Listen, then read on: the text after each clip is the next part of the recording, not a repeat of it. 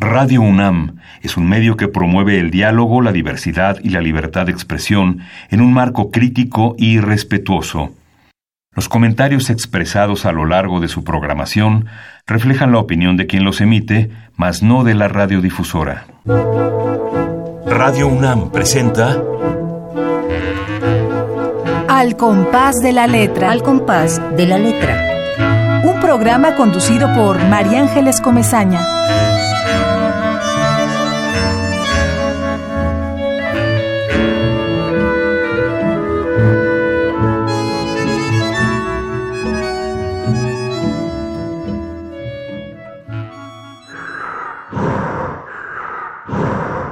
La levitación de la semilla lanza modulaciones de tiempo en función de la Tierra y su vibración. En O, en A, en O, en A, en O, en A. La levitación de la semilla como el lenguaje canta en la luz de la glotis para timbrar el mundo. O, en A en O, en A, en O, por umbral. Método para descubrir el contorno de un silencio, levitación, modulaciones, lenguaje, la luz de la glotis para timbrar el mundo, oro, umbral, método para descubrir el contorno de un silencio. En en O, en.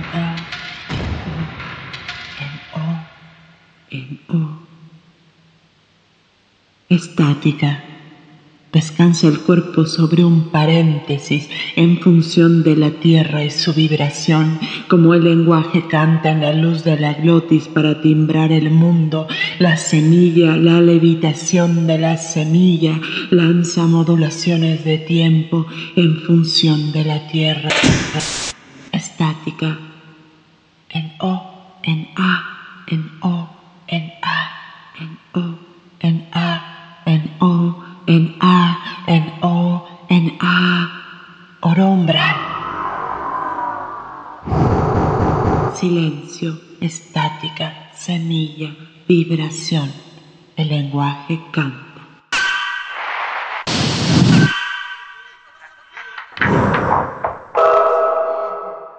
Buenas tardes, queridos amigos. Un jueves más, un jueves de poesía, de creación literaria, de meternos en la cueva eh, que tiene un horizonte distinto, aunque también es una cueva, pero es una cueva llena de metáforas, es una cueva llena de, de aire, eh, es una cueva que tiene ventanas y que nos lleva a universos distintos que nos hacen mucha falta en esta ciudad eh, de locura, en esta odiada y querida y amada, como diría Efraín Huerta, Ciudad de México. Esta tarde, este jueves, tenemos eh, el gusto enorme de tener como invitada a Rocío Cerón, a quien le agradezco muchísimo, Rocío, que estés aquí con nosotros. No, muchísimas gracias. Yo feliz de estar aquí. No, bueno, eh, para mí ha sido una sorpresa y espero que para todo el público lo sea también. Estoy segura que lo va a ser. Eh, conocerte, saber lo que estás haciendo, meterme en en, digamos, en el paisaje de tus poemas y en todo este universo que inventas, que es verdaderamente eh, un hallazgo, un hallazgo que nos llena de asombro. Voy a leer tu, pequeña semblanza para que todo el público sepa quién eres, mi querida Rocío. Bueno, queridos amigos, Rocío Cerón nace en la Ciudad de México, es ensayista, poeta, editora y creadora transmedial ¿Que esa es una palabra que tú te inventaste o existe? No, no, no existe, existe, sí, sí, sí. Son esta creación transmedial que hace, que trabajas en, en muchos medios y que vas haciendo esta, pues sí, esta especie de transfusión, de transcreación entre muchos medios para crear una pieza que está dialogando y trasvasada por muchas eh, disciplinas artísticas. Transmedial. Es profesora de tránsitos, diplomado transdisciplinario en investigación, experimentación y producción artística del Centro de las Artes.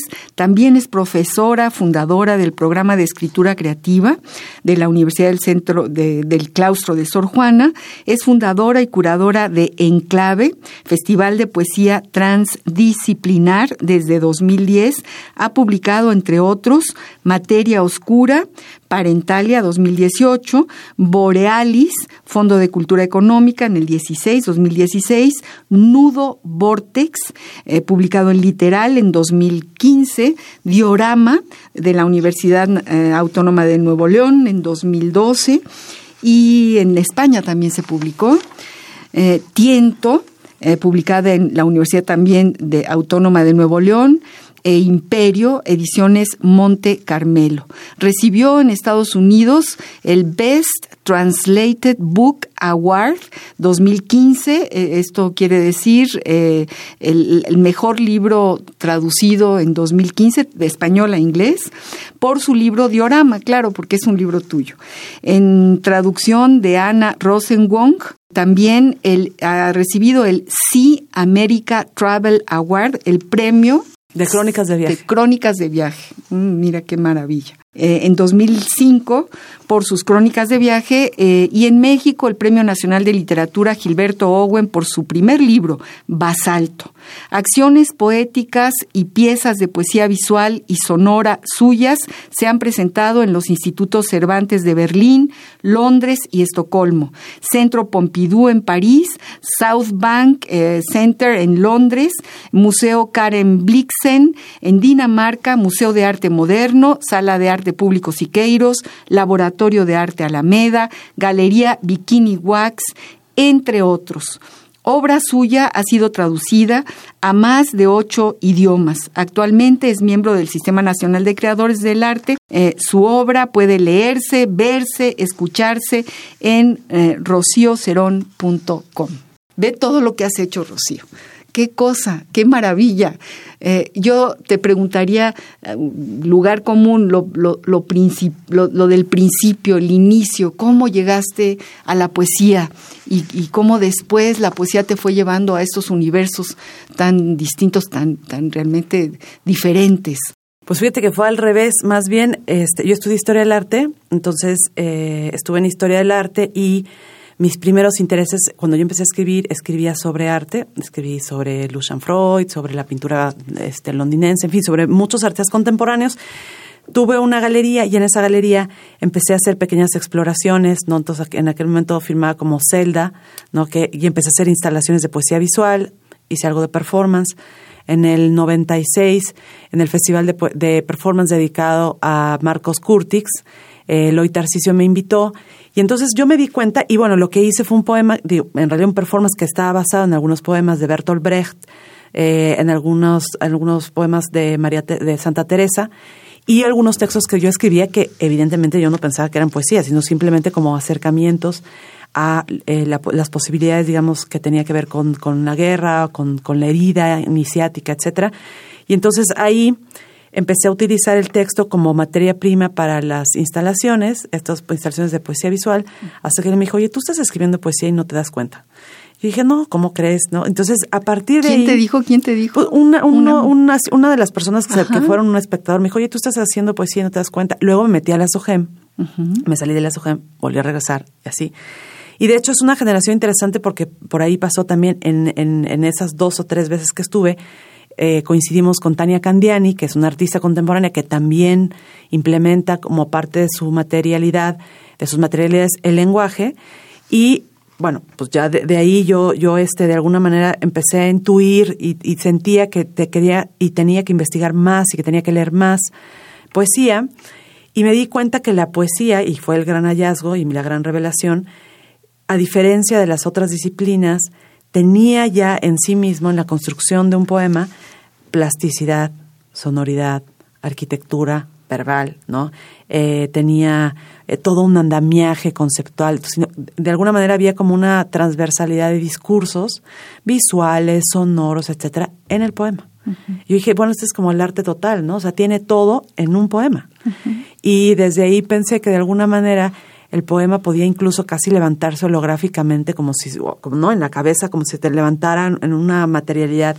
Y para mí el poema se convirtió en un gran ser vivo, ¿no? Entonces yo digo que el poema es, es ese ser vivo que uno está constituyendo todo el tiempo y que deja vivo, estable, entre comillas, el estable, en la página, hasta que llegue el lector y lo vuelve a activar, ¿no? Y siempre será un animal de múltiples rostros, mientras el lector tenga pues toda una serie de, su subjetividad y toda una serie de referentes. Y ahí eh, dije, bueno, pues yo de aquí soy, ¿no? Claro. Mi nación y mi, mi, patria es el lenguaje. Y aunque he hecho muchas colaboraciones con artistas, con artistas sonoros, con compositores, etcétera, y yo misma he estado produciendo a últimas fechas ya poemas sonoros, mi materialidad primera, mi, mi nación primera, mi lugar, mi casa es el lenguaje. Es el lenguaje, ¿no? Bueno, son los lenguajes. O los lenguajes. Los lenguajes, pero esto que escuchamos al principio del programa, eh, que forma parte de un proyecto o de una serie de, ediciones tuyas que llaman burbujas sonoras. Sónicas. Sónicas, burbujas sónicas, que me lo acabas de decir. Bueno, eh, cuéntanos de estas burbujas, cuéntanos algo de esto que acabamos de escuchar. Sí, el, el año pasado hice una residencia que se llamó La Observante, que fue una residencia de nueve meses que hice en la casa Estudio Luis Barragán, y empecé a llevar una bitácora en Instagram de pequeñas imágenes, o sea, pequeños objetos residuales, digamos, de la casa Luis Barragán, porque yo no soy fotógrafa, ni, ni, ni pretendo, pero quería llevar esta bitácora. Entonces, esta bitácora son fotos, con pie, los pies de la foto en realidad son poemas, y yo me di cuenta que lo que estaba haciendo mucho en, en, esa residencia es que estaba escuchando todo el tiempo, como si, como si la propia arquitectura, como si la caída de la luz, que bueno, la, la, Casa Estudio Luis Barragán tiene, se dimensiona distinto con todas las contraluz y, y todos los contrastes que hay. Sí, no, es, es increíble. Sí, sí, sí, es un caleidoscopio de luz. Total, yo digo que es como cuadros de, de Quirico, pero no, pero en versión mexicana. Y me di cuenta que muchos de los poemas tenían siempre como un, una como una inflexión, un gesto que, estaba vinculado con lo sonoro, que en realidad sería como una suerte de, de retina auricular, ¿no? De retina áurica, ¿no? que, es, que escucha, de, una, de un ojo que escucha. Y a partir de ahí yo ya sabía que eh, soy miembro del sistema de creadores, entonces mi proyecto tenía que ver con la observación, con la escucha y con lo táctil. Entonces en, en este segundo año dije, bueno, pues en realidad el observante lo que está haciendo ahora es escuchar, aunque siempre escuché, pero entonces el proyecto este año se llama La Observante Escucha. Son poemas tal cual y las burbujas sónicas vinieron a ser como la parte sonora que yo siempre había trabajado con artistas sonoros o electroacústicos y de pronto el año pasado dije, no, voy a hacerlas yo. Entonces aprendí Ableton, empecé a producir. Tengo un, un, maestro que se llama Fabián Ávila que me ha ayudado en postproducir él no mete las manos, me dice, ¿quieres que ecualiza tal? No sé qué. Ha sido una verdadera revelación. Y entonces las burbujas sónicas que van a ser 10 y están subidas en el SoundCloud Rocío Cerón Lab, son todo, todo las piezas, ¿no? Que son desde la nada, desde el poema mismo, hasta la articulación del manejo de la voz, hasta la parte sonora, hasta hay unas, unas partes que son acústicas, que están grabadas eh, pero que son acústicas y que pasan por este proceso el de electrónica. Y están procesadas, ¿no? Y, y, dan cuenta como de estos instantes, justo de estas burbujas que son lo que vivimos, ¿no? Lo atomizado que vivimos, el sonido, las imágenes. Es fantástico, pero es todo un proyecto de investigación. En realidad sí. Eh, porque, bueno, cuando uno em, empieza a leer a una poeta como yo, que te empecé a leer apenas hace poco, eh, siempre uno busca una historia, un espejo, una manera de entrar a, bueno, a lo que el lector quiere. Es decir, yo, yo recreo tu poesía y recreo la poesía cuando la leo porque, porque me toca puntos muy fundamentales de mi vida. Y en el caso de tu poesía, que me pareció absolutamente... Eh, ¿qué te puedo? Sorprendente. Sentí que me metía, y por eso hablé de cuevas, ¿no? Porque, porque hay, hay toda una serie, hay una investigación lingüística impresionante. Hay moluscos que se pegan, que se despegan, hay, hay eh, animales del mar, el mar, siento que, que hay agua y mar en, en, todo lo que tú estás planteando, y muchas palabras que yo, que yo fui buscando buscando también en, en el diccionario porque me parecían eh, eh, porque no las entendía, ¿no? De, al ojo, el vuelo, petrel negro y es una ave marina. Y te imagino con una ave marina, ¿no? Y te imagino como recreando el universo, tu propio universo. Y, de veras es muy interesante que ojalá y los lectores se metan a esa a esta página que tú propones porque eh, hace falta ser virtuoso. Yo siempre digo que eh, si tú le pones algo más a la poesía eh, de la palabra en sí puede ser un churro o puede ser una maravilla. Y en el caso tuyo es una maravilla es una maravilla, sí, lo digo sinceramente, porque te decía hace un momento, son enumeraciones dispares. Eh, hablábamos de Borges, ¿no? Del Aleph, que eran antes este, caóticas. Aquí no hay un caos, porque tú nos enseñas que todo está relacionado, todo tiene que ver con todo. Y entonces el universo pues es infinito y, la infinitud del universo eh, se, se, toca o se, eh, se queda en este horizonte de tu, de tu poesía, de tu poesía que es música, que es que es creación, que es, bueno, hablas del cerebro, queridos amigos, de, de, lo que sucede en el cerebro, incluso retomas hasta medicamentos eh, ansiolíticos. ¿Cómo? ¿Por qué? Todo se toca, todo aparece. Es verdaderamente eh, muy sorprendente. Sí, es la hidrocodeína con acetaminofén, que no es otra cosa que el Vicodin, que es para el dolor y para, el, para la, es una ansiolítica, para la ansiedad.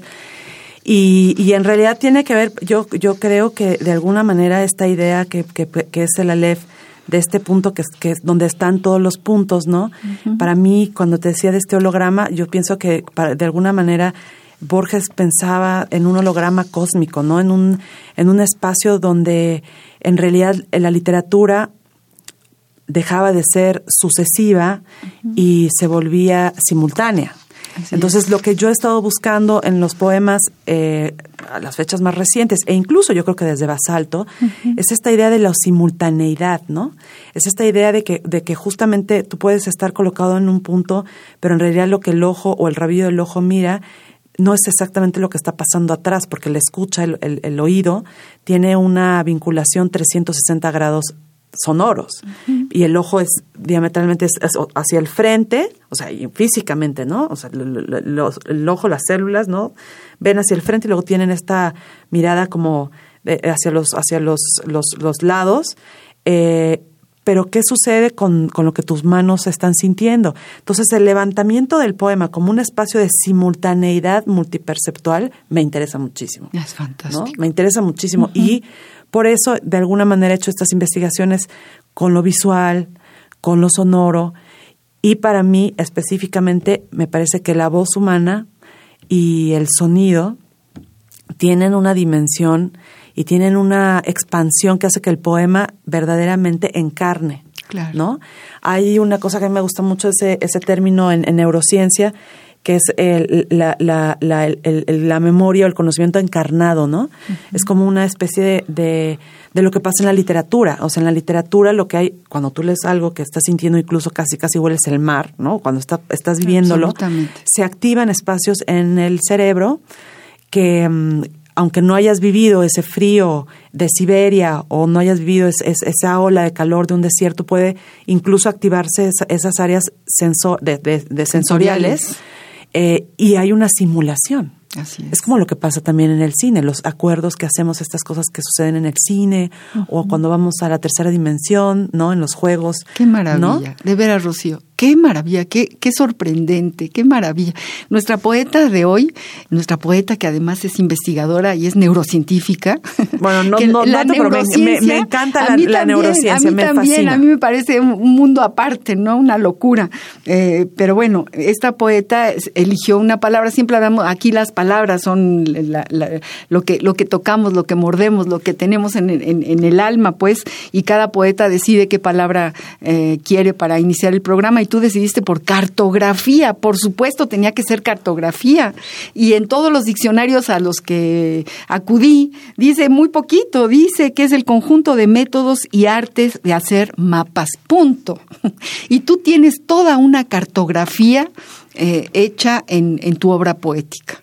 Pues sí, por ejemplo, Tiento, que fue un, un libro que eh, yo acababa de dar a luz a mi hija en agosto y en diciembre me habló el editor de la Universidad Autónoma de Nuevo León, me dijo, oye, queremos un libro tuyo. Y yo dije, sí, sí, se los mando en marzo, ¿no? Y no había mucho.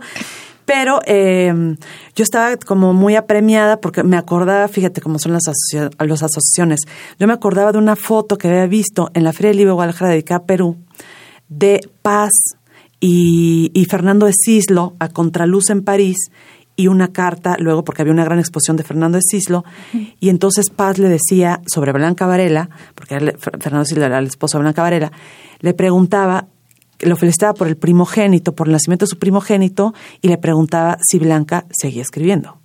Entonces yo decía, ¿cómo? ¿Tienes un hijo y se acabó la escritura? ¿No? Entonces yo estaba un poco traumatizada y asustada. Entonces cuando a mí me piden este libro, yo dije, perfecto, sí, dije, sí, se los entrego en marzo, pero luego a la semana les, les dije, oigan, me gustaría invitar a dos artistas porque creo que el libro es un viaje que tiene que va a tres a tres manos, a tres a tres instancias y era eh, invité a Enrico Chapela, que es un compositor eh, contemporáneo de, de, música clásica, y a Valentina Snillo, que es fotógrafa.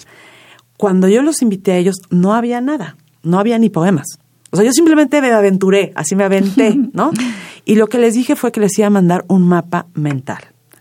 A mí me encantan los mapas mentales, me encanta la idea de generar cartografías sonoras, este, eh, textuales y de, visuales. Entonces Ay, les mandé qué cosas un nos mapa cuentas, mental. qué cosas nos estás Sí, contando, qué les mandé un mapa mental a Enrico y a, a Valentina con solamente palabras y, aso- y así como con, con un, un mapa tal cual, con algunas cosas. Y les dije, no hay poemas, sobre esto tenemos que trabajar. Y en tres meses me entregan las piezas que hayan hecho y yo lo que hice fue editar. O sea, fue hacer como la composición final de dónde entraba qué cosa y, Claro. y cómo se armaba el libro, porque Claro. soy editora, entonces de alguna manera esa producción de todo el libro la hice yo, la edición, y a partir de ahí entendí que todo libro de poesía también es investigación. O sea, yo siempre he investigado para mis libros de poesía. Pues por supuesto, uno no se lo saca de la manga. ¿no? Y me- de pronto hay gente que dice que los libros de poesía tienen que ser súper autobiográficos o, o totalmente Sí, sí, sí. verdaderos en el sentido en que te- son cosas que te pasan. Pero yo creo que a estas alturas del partido hablar sobre la muerte, hablar sobre la guerra, o hablar sobre, sobre lo mínimo, sobre pequeñas cosas, ¿no? Sobre el movimiento de una hormiga, sobre el, en el cuánta- qué bonito eso ¿no? de la hormiga en el dedo, ¿no? Y el- un verso sobre eso, ¿no? Ya De- de aquí lo leí, sí, claro, sí, ahorita sí. lo leemos. Sí, sí, sí, sí, sí. Qué Pues creo que fantástico, por ahí Rocío. va y las investigaciones son importantes en cualquier proceso creativo. Claro que sí, son importantísimas y tú has logrado ese- esta unidad, ¿no? Este, de, de, toda, de todos estos procesos creativos. Me acordaba hace rato que te lo decía que aquí estuvo Julio Estrada, que también es un experimentador y su palabra fue escuchar y él pone a sus alumnos a escuchar o se va, por ejemplo, a, a Jalisco, a los Altos y, y- y hace una ópera sobre los sonidos de Rulfo y entonces caminando con sus guaraches ahí va viendo qué suena y entonces suena el gallo y suena el perro y suenan los pasos y suena el viento y, y esa es la ópera, ¿no? De, que, que creo que, que se toca con lo que tú haces también, ¿no? Un poco Sí. se, se, yo creo que es como una propuesta, un atrevimiento y una necesidad de, de ir caminando por distintos rumbos. eh, Que en- están en unidos que en el fondo. Claro, porque esto que tú haces, que efectivamente son enumeraciones dispares, todo tiene que ver con todo. Es que es como, como algo que a mí me, me- me impresiona, ¿no? A ver, por ejemplo, español, cortical, subcortical, formas y representaciones, pulsación de fuerzas, vibración, olor sobre el tapete, urdimbre y trama sin nudos, afgano, antigüedad 135 años, pista o souvenir. Y ya nos llevaste a un viaje. Y ya, y efectivamente, tiene un sentido. Son enumeraciones dispares que están unidas eh, profundamente.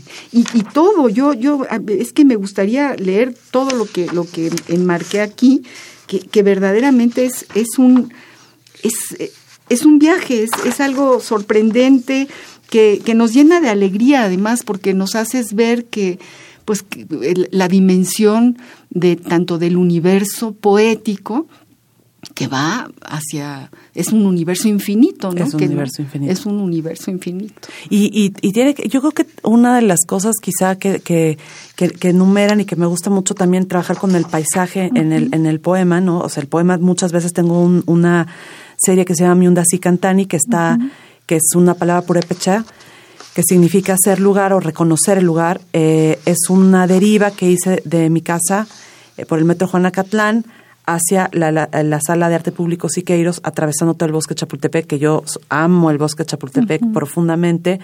Y entonces eh, fui encontrando una serie de, residuales y, metiéndolos en unas cajitas Petri, que de hecho están fotografiadas y, son unos poemas visuales.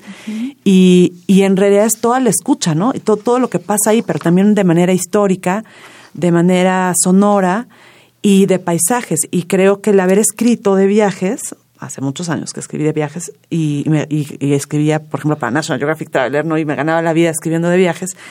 El hecho de, de, habitar el paisaje, o sea, de verlo, te da una dimensión.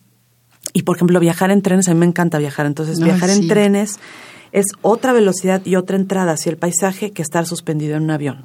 A mí los trenes me encantan, ¿no? El avión también por la, la, la la singularidad del hecho de la suspensión que hay ahí, ¿no? Pero el tren te da como, como visiones de, de, velocidades distintas en capas cuando miras por la ventana. Entonces yo creo que eso te permite entender el mundo a profundidad. Y, y cuando, cuando yo creo que finalmente los grandes héroes que somos todos, lo más importante no es llegar a ser más rico o llegar a ser no sé qué, sino el viaje y la travesía y todas las preguntas que nos vamos haciendo ahí. Ay, qué bonito esto que estás diciendo, qué, poético, qué maravilla. Justamente esa, eso es la poesía. Esa es la son, poesía. Son las grandes preguntas que, que, se van dando la estafeta. Uno, y tú nos das una estafeta aquí verdaderamente extraordinaria. Vamos a escucharte, vamos a escuchar una burbuja sónica de Rocío Cerón. Queridos amigos, no les he vuelto a decir que estamos Estamos hablando con Rocío Cerón, esta creadora, realmente es una poeta y, tiene que ver con toda la creación artística y ella eh, ha sido capaz de, tomar todas las herramientas para su poesía. O sea, el pretexto es la poesía, pero el texto va mucho más allá. Vamos a escuchar cuál, cuál escuchamos. Aves migrantes. Aves migrantes. Vamos pues a escuchar a Rocío Cerón. Migrantes, ruinas de guerra, sin fin, sin ceremonia para dejarlas en tierra, oxígeno de las calles, de los barrios, cuerpos sumergidos en el espacio, agua desplazada, líquido, ronda de mujeres, despojos. En el ángulo de observación, la superficie habla.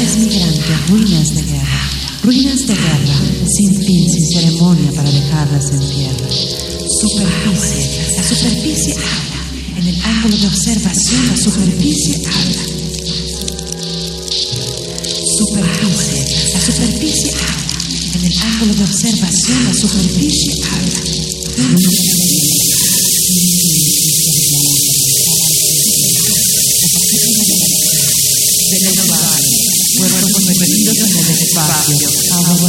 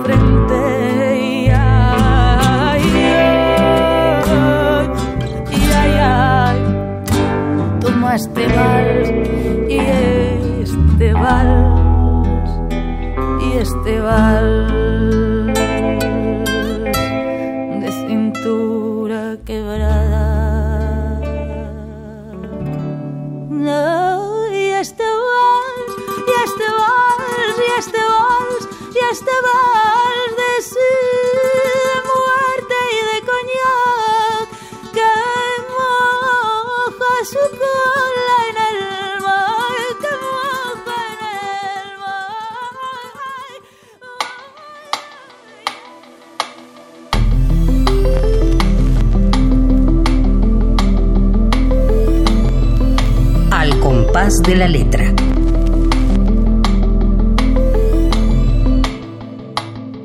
¿Por qué estos títulos? Aves ah, migrantes. Aves migrantes, es que en realidad lo, puedes, si lo ves en, Instagram, lo verás como que de verdad sí es observación y digo, ah, sí, ok. ¿No? Y voy haciendo estos apuntes y los voy, después trabajo en el verso y entonces subo estos videitos y a mí las aves me parecen alucinantes. Los pájaros, tengo una relación con ellos y las aves migrantes también es una metáfora de toda la gente que se va de, de y ahora, país. Y ahora, ahora. Sí, tú, no, no solo voy a decir mm. al aire, pero tuve un proyecto con el British Council sobre em, fronteridad eh, y, territorio y migración donde trabajamos con artistas del Reino Unido, Estados Unidos y México, poetas, artistas visuales, que nos preguntábamos justo eso, cómo, qué significa migrar, ¿no? qué significa estos desplazamientos eh, obligados muchas veces, ¿no? Y, y entonces, ¿qué significa escuchar? Y estas aves migrantes de las cuales hablo ahí tienen que ver con eso, con el desplazamiento, ¿no? Cómo se desplaza la gente y cómo es que te tienes que habitar en otro país que no hablas el idioma, que tienen usos y costumbres distintos a los tuyos, ¿no? Y entonces de ahí los títulos, normalmente todos mis libros, si te diste cuenta, tienen una palabra. Sí, sí. Basalto, diorama, nudo vortex. Bueno, nudo vortex tiene dos, pero para mí es como un nudo vortex, eh, basalto, y el que va a salir, el que va a salir se llama aspectio, de aspectar, de ver, de ¿no? ver. Sí. y, y creo que las- los títulos tienen que ver con eso, con, con la idea de diorama, por ejemplo, es el diorama del, del, del parque de Chapultepec, del Museo de, de Historia Natural, ¿no? Sí, sí, sí. Pero yo pensaba que los dioramas en realidad en el fondo era que nosotros podríamos estar aquí hablando de esto y a lo mejor esto, no sé, a punto hace 200 años y esto era una hacienda. Así es. Y nos preguntaríamos, como Sor Juana se preguntó en el primer sueño, más o menos las mismas cosas. Ah, qué maravilla. Ahora siento que estoy en una cabina de Radio UNAM haciendo un programa grabado porque ya no es en vivo, de Al compás de la letra, y aquí está Chapultepec y lo siento, y siento las aves, y siento la problemática social de las migraciones. Yo vengo de una migración española por una guerra civil y también crecí eh, haciendo, eh, escuchando todas las preguntas de mi madre, ¿por qué los ejotes se llaman, por qué ejotes y no judías? Y ¿Y, no por judías, qué esto? ¿Y claro. por qué otro? Lo otro. Es decir, en esta cabina, teniendo a Rocío Cerón enfrente, eh, he podido realmente sentir que vuelo y que tengo los pies sobre la tierra, sobre el universo, porque es maravilloso que tú puedas unir, entrelazar con las palabras eh, a- a- al universo y que seas capaz de verdad de mirar más allá de lo que te veo aquí a ti enfrente, de- por los lados de los ojos, por la, eh, que son una mirilla Sí, distinta. por el rabillo del ojo. Exacto, el rabillo del ojo. Sí, y, y- y también em, yo creo que, que en el fondo no soy más que una niña curiosa. O sea, yo creo que los niños curiosos son así, se preguntan de, de todo, ¿no? Bueno, yo tenía una abuela que contaba, hablando de la familia, eh, muchas historias de sobremesa, y creo que cuando me quedé así de, órale, esto sí existe, es que ella contaba de las cosas que leía. Y ella había leído sobre los indios jíbaros de la Amazonía que cortaban las cabezas y las reducían. Y una vez llegó, efectivamente, porque tenía mucho eh, apasionamiento y, y tenía muchas antigüedades, y llegó con una cabecita reducida de jíbaro en un, no, y que yo dije, "Es- no es cierto. Y sí, en efecto, sí era cierto. Entonces, como que ahí de alguna manera, quizá fue como mi primer contacto donde entendí que lo que había en los libros y en la literatura podía ser real. O sea, Claro. podía ser materialmente real. No, y eso es lo que tú Táctil. nos hace sentir, que, que esta inmensa realidad que tú propones es real, es cierta, es posible. Es como toda la, la, gama enorme de lo que sí es posible. Y es la vida, finalmente. Y entonces no podemos ver la vida nada más así como los burros, ¿no? Sino tenemos que eh, ampliar este horizonte y lo podemos ampliar en un cuartito, en una cárcel, en un closet, eh, no importa, ¿no? Aquí todo está en el cerebro y, y- y este cerebro está nutrido de este universo del que además somos parte, ¿no? Somos, somos estrellas, somos universo, somos tierra, somos hojas, somos árbol, somos ave y todo eso nos lo estás enseñando.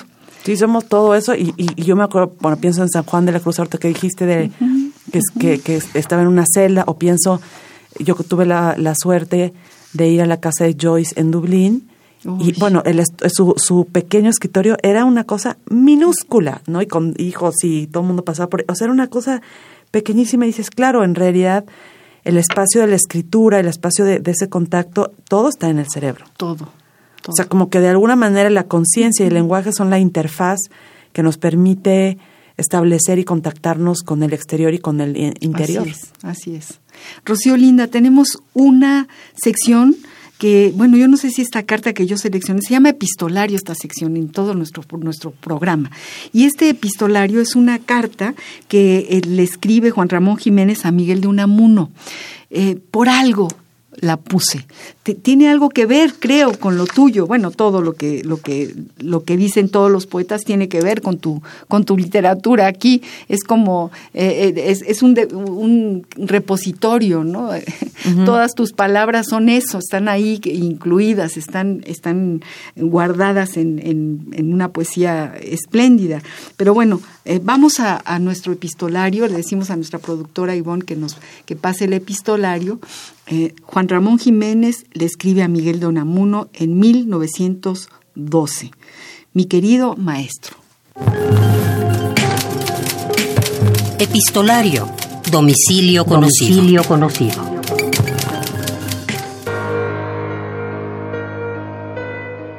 Carta de Juan Ramón Jiménez a Miguel de Unamuno Moguer, octubre de 1912. Mi querido maestro Miguel de Unamuno, le envío a usted mis últimos libros. Tengo un verdadero gusto en ponerlos en sus manos.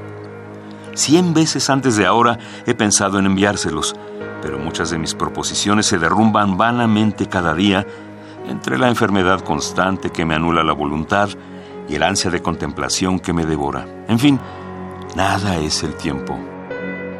Deseo de usted una opinión sincera y severa, teniendo en cuenta que para mí la opinión no es como para un literato profesional con afán de popularidades. Nunca he hecho de mi arte arma de combate ni de estómago. Idealista como soy, la vida no tiene otra importancia para mí que la que le doy con mis éxtasis y con mis ensueños. Y lo que rimo, porque mis sentimientos son ya musicales al nacer, es mi propia alma y mi misma carne no son los míos dolores literarios, como alguien dijo. Mis anhelos, mis dolores, mis sonrisas, son esos que hierran por mis versos. Lo que quiero saber es los puntos de contacto que mi espíritu pueda tener con el suyo, tan derramado y tan complejo. Su admirador y amigo, Juan Ramón Jiménez.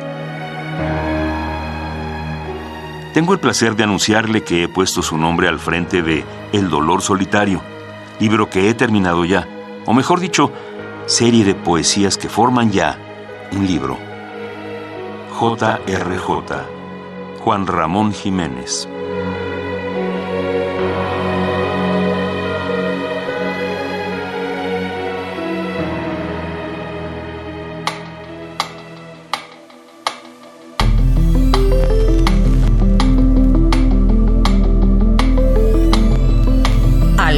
De la letra.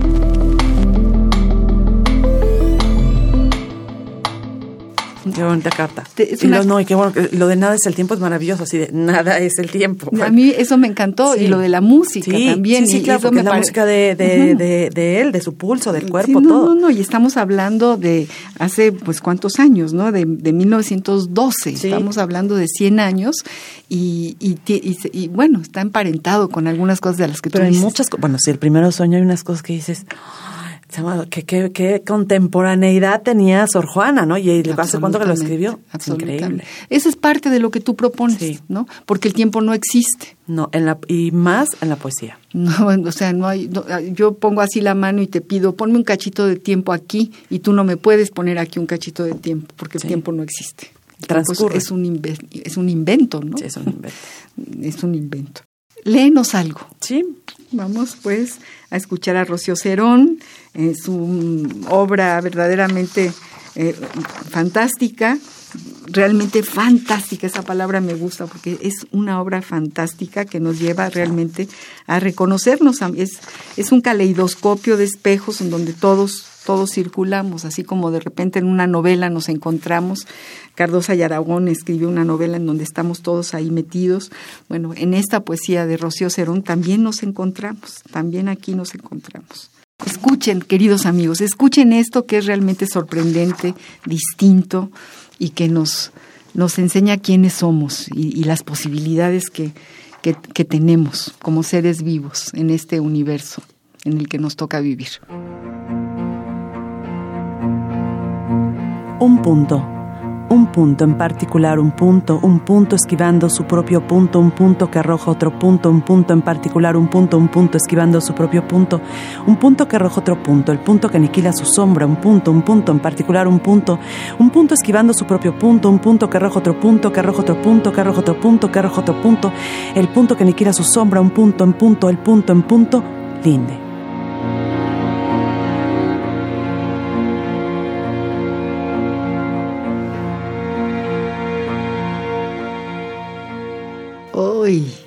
Y además ese yo lo había notado ahí. Sí, sí, sí. Y de, bueno, que ese, ese me gusta mucho porque en realidad es como esa simultaneidad del punto que Del siempre está, punto, ¿no? Claro. Y Aquí, este, Ivonne, mi, mi productora, dice, no, no hay que dejar de hablar. En el radio, un segundo sin hablar es, es ah, bueno, absolutamente. No, no, perdón. Eh, aquí tenemos, mira, aquí tenemos eh, muchas cosas que, bueno, hay una, hay a mí me gusta mucho eh, la idea de, de, de estas imágenes que se convierten también en, en sonido. Entonces voy a, voy a leer quizá del justo de- del, del, del primer libro, ¿no? De Basalto, unos, unos pequeños poemas. Bueno, un poema de, del, de, de que son los goznes, que mucha gente me decía, ¿qué es los goznes? Pues los goznes de la puerta, ¿no? Es lo que te permite articular que se ujú, muevan que las se muevan las puertas. Gozne, de basalto, del devenir nacida, sin presente, atada siempre a la era del gesto, al ras de la música de los letrados, sobre el tapiz de la mejor escoria de las razas, sin más error que la miseria de la sal, una palabra, sin sujeto y sujeta a la civilización, trazo de un cuerpo que es verbo. Órale. No, bueno, ¿No? contundente. Sí, que, que en realidad para mí era justo eso, o sea, la palabra es tan potente que incluso va más allá de las naciones, de la gente, del tiempo, de los vivos, de los muertos, ¿no? y, y el lenguaje para mí es eso, o sea, el lenguaje sí es una, una materialidad inmaterial, ¿no? Eh, que por algo decimos, ay, esa frase lapidaria, ¿no? Porque Absolutamente. ya es como la lápida encima del- del- de aquello que te fue dicho. Totalmente. Entonces el lenguaje, aunque no lo vemos, no podríamos ser quienes somos eh, sin esa capacidad de, de lenguaje y de memoria, Absolutamente. ¿no? Y, y esa es la conciencia verdadera, tener lenguaje y, y memoria, claro. Y, en, y, en, y, ese lenguaje en la voz humana eh, es poderosísimo. Poderosísima. Eh, eh, Esta poesía tuya es poderosísima, puede curar. Yo, yo, yo tengo así como una impresión de sanación cuando, cuando voy leyendo tus enumeraciones dispares, porque me doy cuenta que, que, que todo es posible. Y entonces eso me genera una enorme tranquilidad en mi vida. De veras, es como, eh, es- eres como una curandera también. En Pues tus fíjate que ahora, no- poemas. no sé si sea así, pero la ritualidad, o sea, el hecho de la- del ritual, ahora con estas burbujas sónicas, presenté un performance eh, de 18 estaciones de escucha móviles, donde se fragmentaba la palabra, el lenguaje, y, y había también una serie de, de piezas por ejemplo, de estas, de estos silbidos que se hacen entre los mazatecos, ¿no? Sí. En, en la sierra que se comunican así, o un canto, ¿no? Eh, en, en San Juan Chamula, un, un Ah, canto. qué. Todo, todo de alguna manera como en esta pedacería de esta especie de, de poema polifónico, ¿no? Que es desde la voz humana hasta los paisajes.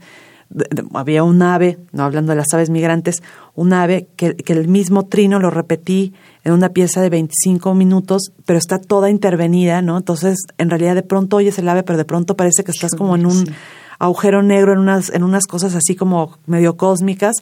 Y a mí me gusta mucho, esa ha sido la gran revelación, por ejemplo, de, de trabajar con, con eh, electrónica, ¿no? Con, con todo este software. Me acuerdo de Stockhausen, Sí, ¿no? que fue el primero. Bueno, Sí, o sea, esa posibilidad de, de hacer que, el- que la voz también se distorsione, se, se conforme por otras voces o hacer que la voz tenga voces de hombre, de mujer y de pronto crear estas polifonías fue increíble y, y lo que hice en Extresa, las escuchas, estas estaciones de escucha eran las personas. Todas las personas se movían por el espacio, sostenían uno de los dispositivos, caminaban entre ellos, la gente pasaba entre sí. O sea, fue un gran ritual de escucha. Claro.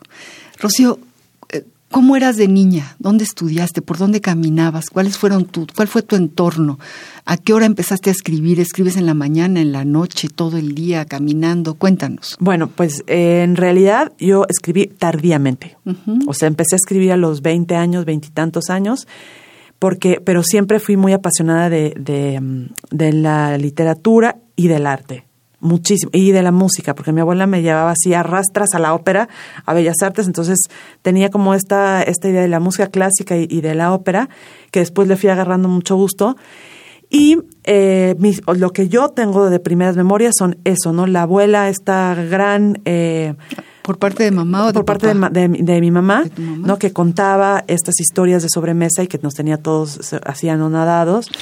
Y por el otro lado, que eso ha, salido recientemente, hace unos cinco o seis años, toda la parte de la ciencia, porque mi tía abuela era paleontóloga, mi abuelo era neurólogo y, mi, y mi tío abuelo, el otro, era astrónomo. Entonces, como que toda la parte de ciencia siempre estuvo ahí y ha ido saliendo, por eso tengo una relación siempre con la ciencia o como basalto. Basalto es una palabra que mi, mi tía abuela usaba, porque ella en, paleontología tomaba los, las muestras de la tierra para ver si había pozos petroleros. ¿no? Yacimientos petroleros. Entonces, eh, creo que esos estratos, esas formas como de articular un pensamiento asociativo, ¿no? Y divergente al mismo tiempo, se relaciona con esta casa, ¿no? Aparte vivíamos en el Escandón, una casa que tenía un jardín enorme, de estas casas que se construyeron a principios del siglo XX, que habían sido unas viejas caballerizas en la Revolución, y ya después mi abuela y mi abuelo construyeron ahí una casa, y entonces teníamos un jardín muy grande, el cual siempre era como maravilloso inspeccionar y ver qué había por ahí. Y el abuelo tenía un gran laboratorio, un espacio, una biblioteca donde él hacía también sus instrumentos y sus cosas y un cuarto oscuro porque le gustaba la fotografía. Entonces era como andar por el universo de la casa encontrando eso y por el otro lado a mi abuela le gustaban las antigüedades. Entonces teníamos un cuarto donde había un Cristo que nosotros decíamos que le crecía el pelo, no creo que haya sido cierto, pero eso se rumoraba, ¿no? Entonces, como que estos encuentros con un infinito de posibilidades de lo que había, que pues obviamente éramos niños y jugábamos a ello, al descubrimiento de todo lo que había por ahí. Qué fantástico. Em, fue como, en realidad, como el basamento para después, cuando fui creciendo, fui en la adolescencia un adolescente normal, yo solamente quería la fiesta, el rock and roll, no sé qué. Y en algún momento sí dije, bueno, a mí me interesa el arte, me interesa eh, ver, ¿no? O sea, ver, me encanta la pintura. De hecho, mi primer contacto con la pintura es importantísimo. Y alguien me dijo, la única manera de articular la mirada es haciendo musculatura. Y lo mismo es en la escritura. O sea, escribir, esta es una musculatura escritural. Y lo que hice fue viajar y ver. Entonces, cuando estudié Historia del Arte, estudié un, diplomado de Historia del Arte Universal y otro de Historia del Arte Mexicano en la Extensión Universitaria de la Náhuac, que estaba en Juan O'Donoghue, ahí en Las Lomas. Y luego de ahí me fui a Chile a hacer una exposición con unos amigos artistas, luego regresé, luego me volví a Chile, luego regresé, me fui a vivir a Nueva York, donde mi gran educación, no solamente sentimental, sino de los veintitantos años, fue en Nueva York viendo Imagínate, ¿no? Viendo, o sea, viendo y diciendo. Qué bueno, qué importante. increíble que Sí, una retrospectiva, por ejemplo, de Lucian Freud que me tocó, y ver en todos los pliegues y en esta capacidad de la pintura todo lo que se tiene que decir del universo de un tiempo, espacio y de una persona.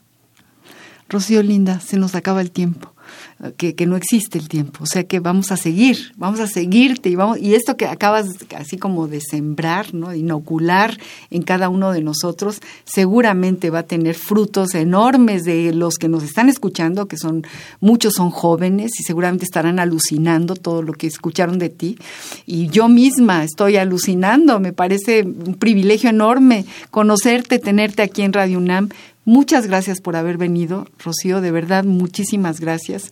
Queridos amigos, tenemos que despedir al compás de la letra.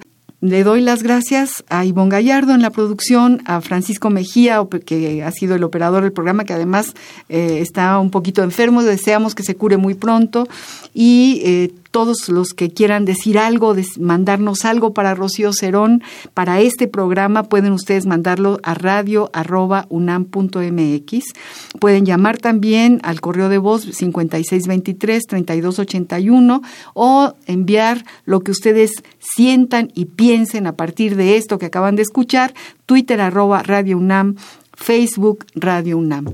Gracias a todos por seguir al compás de la letra y a ti, Rocío, millones de gracias por haber estado en este programa. No, muchísimas gracias a ti, María muchas gracias. Muy buenas tardes. Como gasto papeles recordándote, como me haces hablar en el silencio, como no te me quitas de las ganas, aunque nadie me ve nunca contigo. Y como pasa el tiempo, que de pronto son años,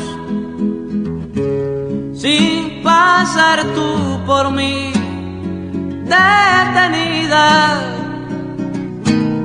te doy una canción si abro una puerta y de la sombra sales tú. Te doy una canción de madrugada cuando más quiero tu luz. Te doy una canción cuando apareces el misterio amor. Y si no lo apareces, no me importa, yo te doy una canción. Si miro un poco afuera me detengo, la ciudad se derrumba y yo cantando, la gente que me odia y que me... Radio UNAM presentó al compás de la letra. Al compás de la letra. Un programa conducido por María Ángeles Comezaña.